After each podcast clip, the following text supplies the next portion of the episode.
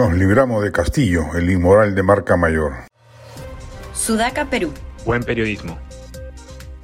Algunos pensaban que exageraba cuando advertía antes de su elección que Pedro Castillo iba a ser peor que la pandemia. Los hechos lo vienen corroborando hasta la saciedad. Montó una red de corrupción desde el primer instante, sin esperar siquiera organizar su gobierno. Primos, sobrinos, allegados, copartidarios y adúes coparon el Estado y se dedicaron al latrocinio de las arcas públicas. En abierto atentado contra las formas democráticas se intentó armar una red de espionaje de sus adversarios políticos, judiciales y mediáticos una inmoralidad de tal envergadura que jamás se ha visto ello con tan precoz afán. Hasta el montesinismo demoró más en disponer esa red mafiosa. Destruyó las capacidades operativas del Estado dejándolo en escombros. Fue advertido del probable niño que se venía y no movió un dedo para ejecutar políticas de prevención. No cabe ni imaginarse lo que se hubiera producido si nos agarraba la desgracia natural que hoy soportamos con los funcionarios del castillismo en el poder. Destruyó las capacidades logísticas de salud y educación. Allí no más.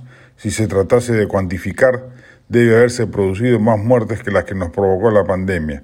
Sumió en la pobreza cientos de miles de peruanos, razón adicional para sumar en la maldita contabilidad de muertos. La pobreza mata de mil maneras.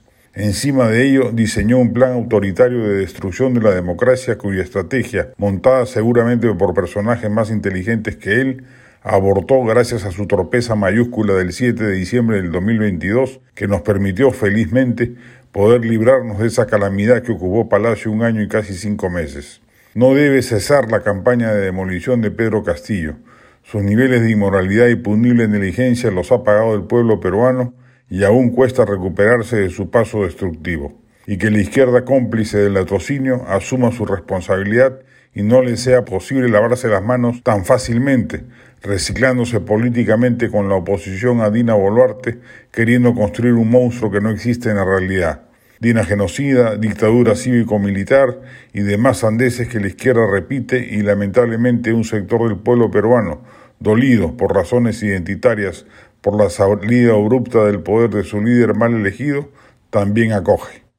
La del estribo, Estupenda la novela que sorpresiva y silentemente ha publicado Mario Ghibellini, la canción del Capitán Garfio, dotada de una estética propia y dinámica narrativa original. Publica Alfaguara y ya está en todas las librerías.